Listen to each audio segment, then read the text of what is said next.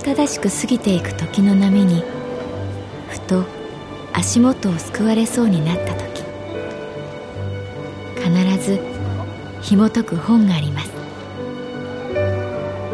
その本にはある女性の人生が描かれています。どこにでもあるごく普通の人生。でも本の中の彼女に出会うと心の湖に波紋が幾重にも広がるようにゆっくりと優しい言葉が満ちていきます。今日はどんな彼女に会えるでしょうか？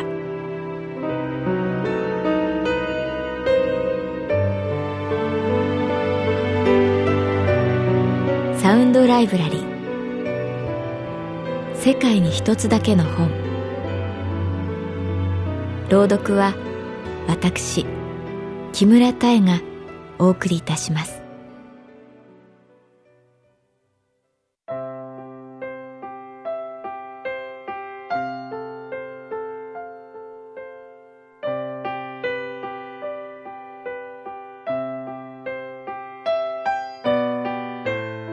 私の名前は月原かな子38歳。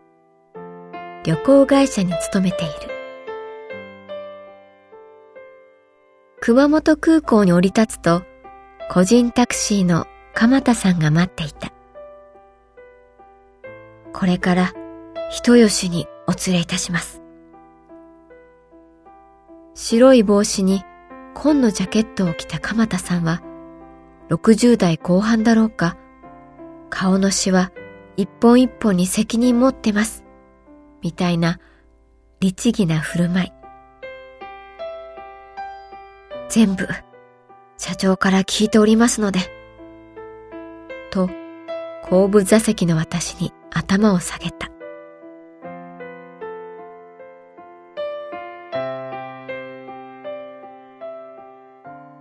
熊本県人吉市。そこは球磨川のきれいな水で育まれた熊焼酎で有名な熊本の小京都。我が神保町支店で熊本をキャンペーン候補に推していたら、店長から、だったら一度、人吉の酒蔵の社長に会ってこい。と言われた。素敵な人だから、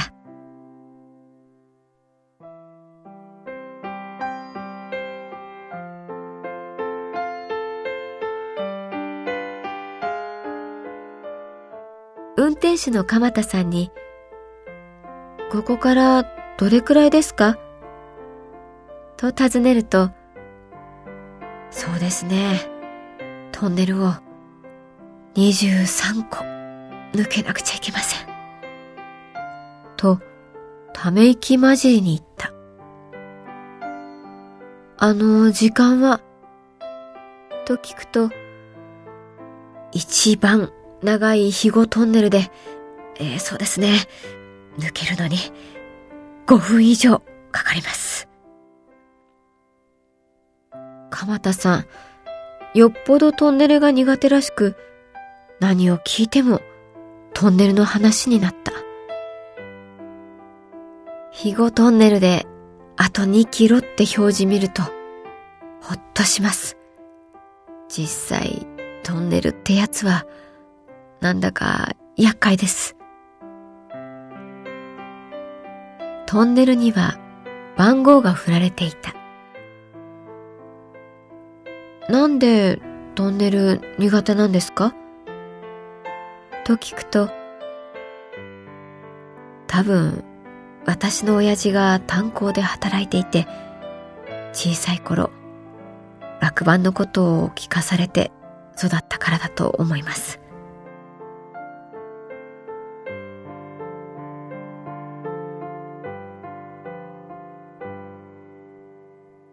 車から真っ青な川が見えた。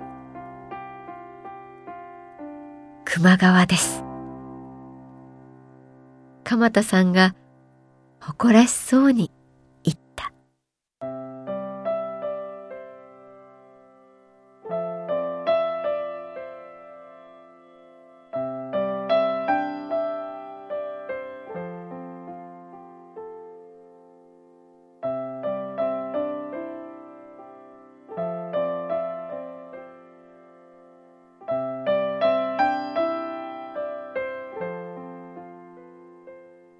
熊本県の南部、鹿児島や宮崎が近くに思える人吉市に着いた頃、あたりは暗くなっていた。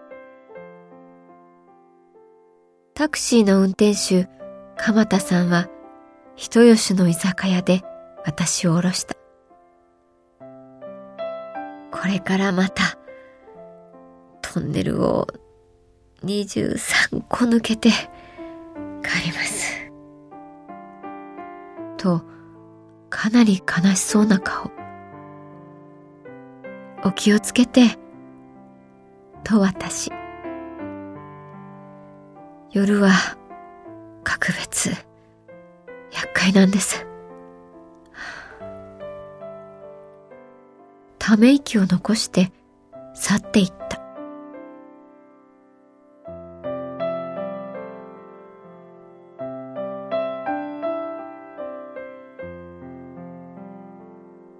お店の中から50代半ばくらいの男性が出てきた。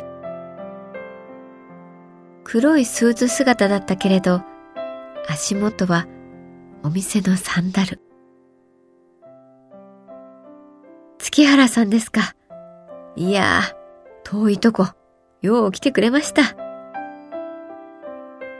満面の笑みは、フライパンの上の目玉焼きのように、彼の顔を丸く見せた。寺崎と言います。月原さんのお世話させていただきます。席に通される。奥の個室に寺崎さんと私だけ。社長はもうすぐ来ます。まあ、先にやっていましょう。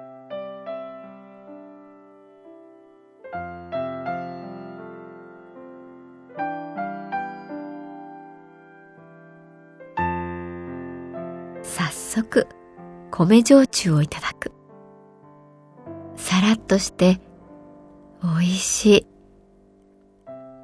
目の前には海の幸、山の幸が盛りだくさん。カサゴの唐揚げが特に美味しそうだった。ガラカブです。と寺崎さん。ネギの根元に葉をぐるぐる巻きつけた一文字ぐるぐるを酢味噌で食べる。いやー、月原さん。私はね、うちの社長が大好きなんですよ。寺崎さんがしみじみと言った。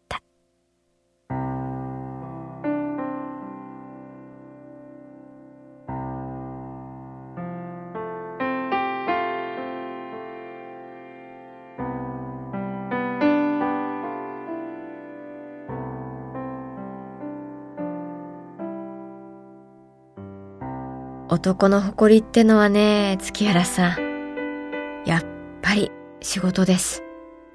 それで家族守ってますから。で、その仕事でいい上司に出会える。これはもう奇跡みたいなもんです。なかなかいません。でもね、うちの社長はすごい人です。心から尊敬してます。私、東京でいくつも職変わりました。長続きしないんです。で、逃げるように、ふるさと人吉に帰ってきた。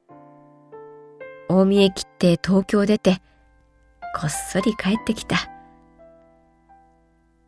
社長とは小学校の同級生でした。どっちかっていうと、私がガキ大将で、社長はおとなしい優等生。何度も意地悪しました。でもどんな時も社長は抵抗するでもなく、ただ普通の顔をしていたんです。ここに逃げ帰った私に、うちに来ないかって社長が言ってくれた時、私はすっかりひねくれていて、情けだけはかけてほしくない、と強がりました。でも、社長は言いました。情け？とんでもない。私には寺崎が必要なんだ。と、やっぱり普通の顔をしました。東京で学んだこと、何でもいい。私に教えてくれ。社長は周りの反対を押し切って、いきなり私を営業部長にしました。いいか、寺崎。私がおかしいと思ったら、遠慮なくノーと言ってくれ。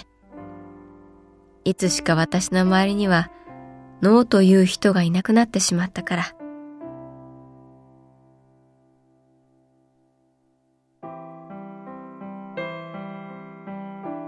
私は必死で勉強しました。米焼酎のことはもちろん、経営のこと、販売のこと、宣伝や広報のことまで。社長は容赦ありませんでした。毎日こっぴどく怒られます。しょげて帰ると、妻が言うんです。教育費を払わなきゃならないのに、あんたはお給料もらってるんだよ。ありがたいと思いなさい。確かに、その通りです。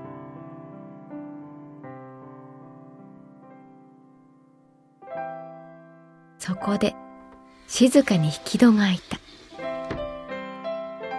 メガネをかけた滑腹のいい男性が、私に向かって深く頭を下げた。社長、月原さんです。と寺崎さんが言うと、月原さん、これ、あげます。と社長が私の手のひらに小さな白い人形を置いた。それは白磁の招き猫。手がね、耳より上に上がってるでしょう。縁起、いいですよ。社長は普通の顔で言った。